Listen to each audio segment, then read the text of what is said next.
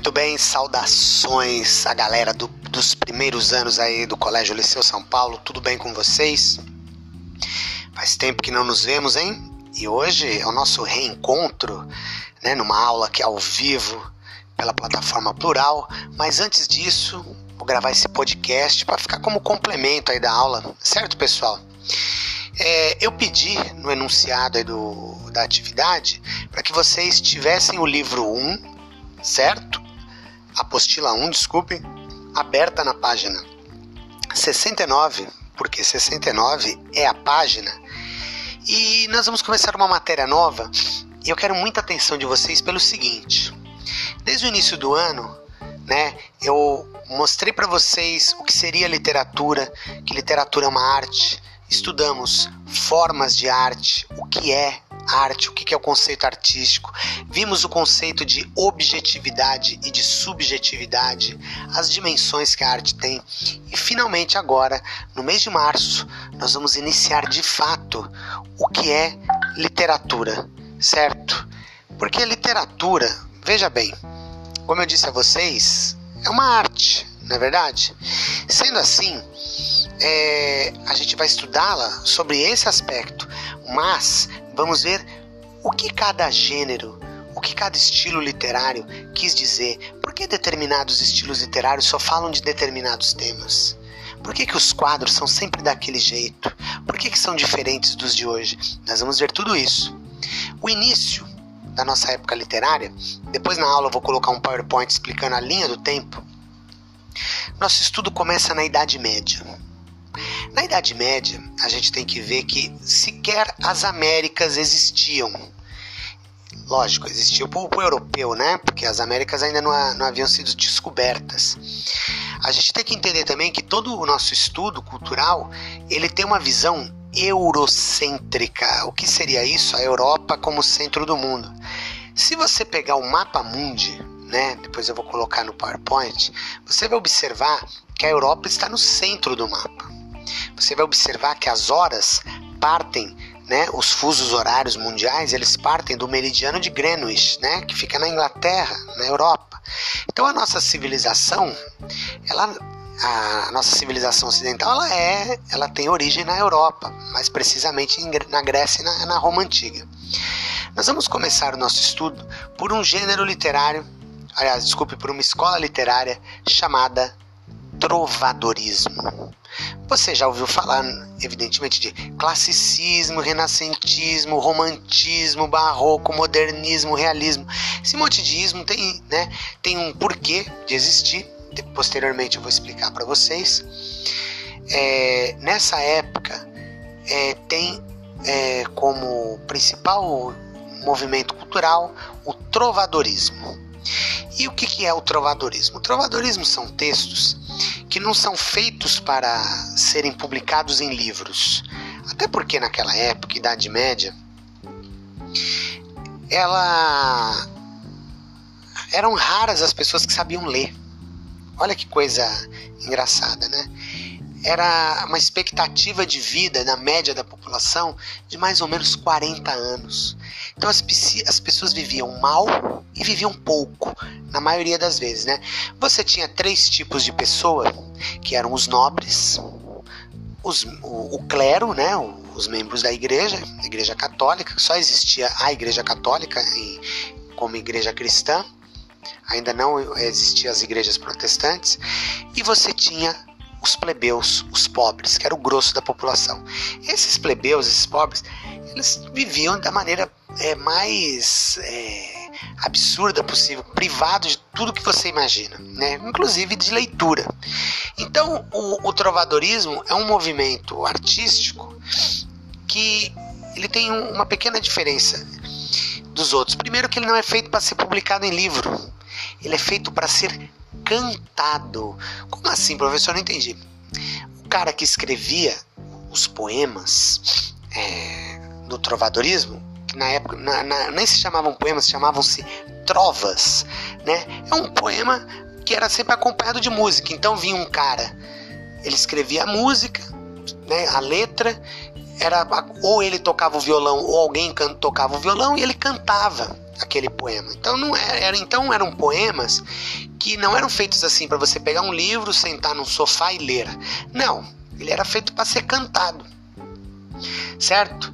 E aí, o que, que a gente vai ver aqui? A gente está vendo aí na apostila, você está na, minha, na, na página 69, que nós vamos estudar nesse, nessa aula 5 o gênero lírico, o lirismo trovadoresco.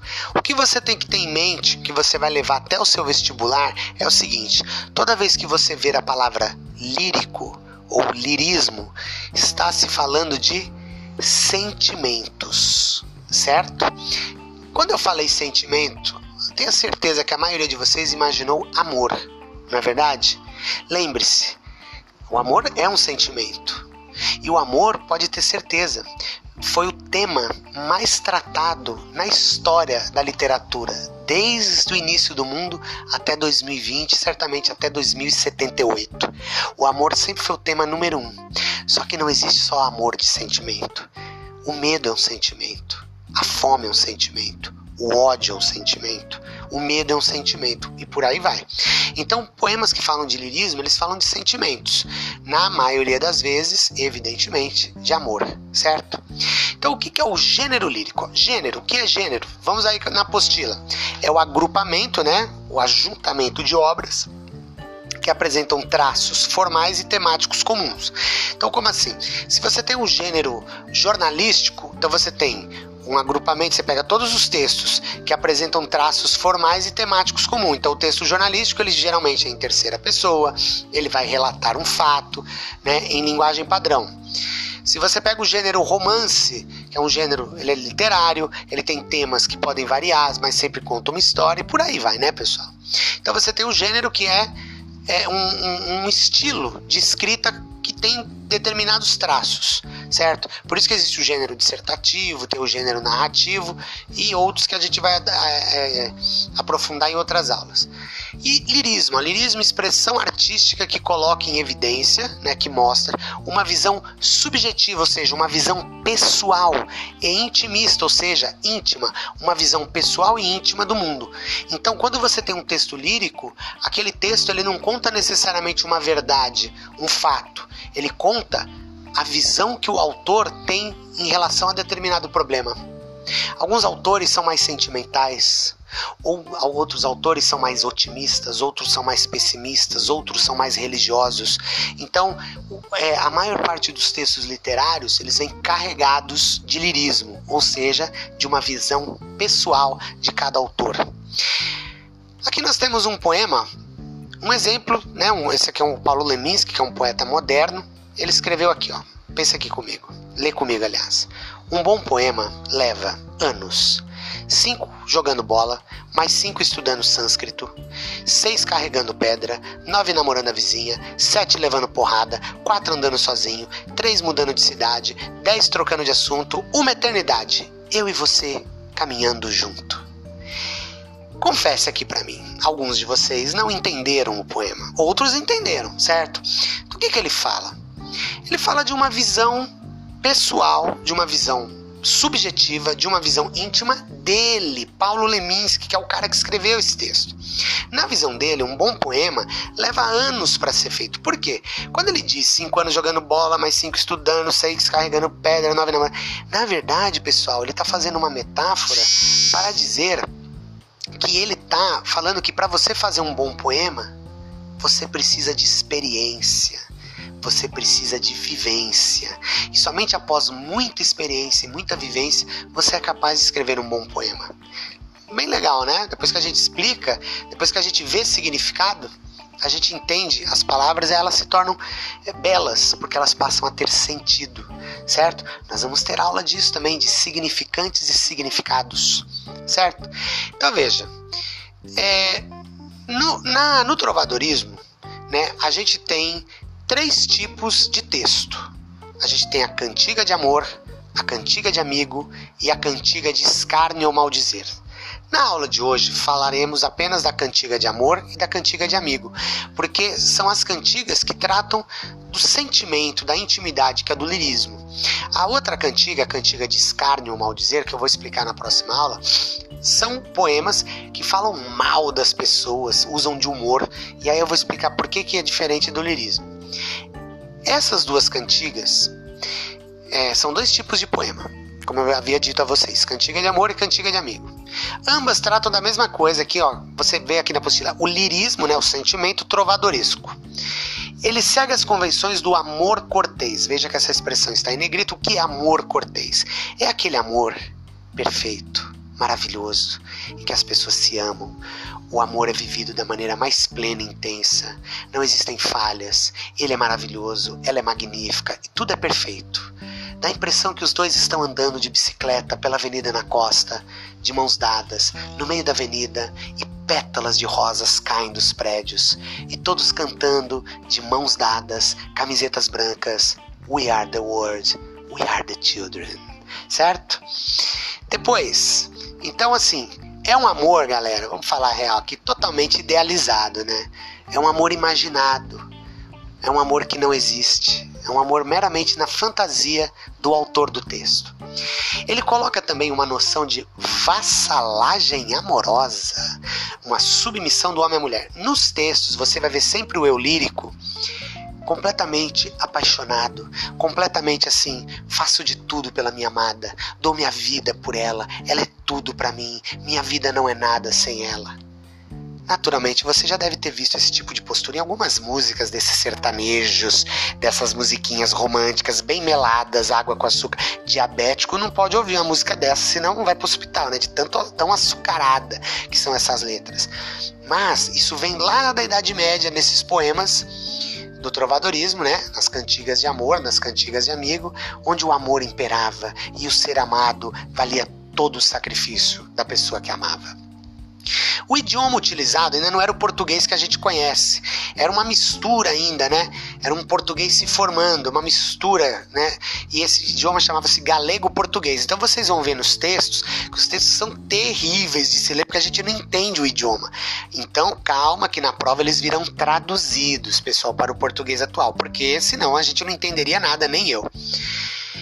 Como eu disse a vocês, na, na, no trovadorismo lírico, você tem dois tipos de cantiga. Cantiga por quê, professor? Cantiga porque são textos feitos para serem cantados.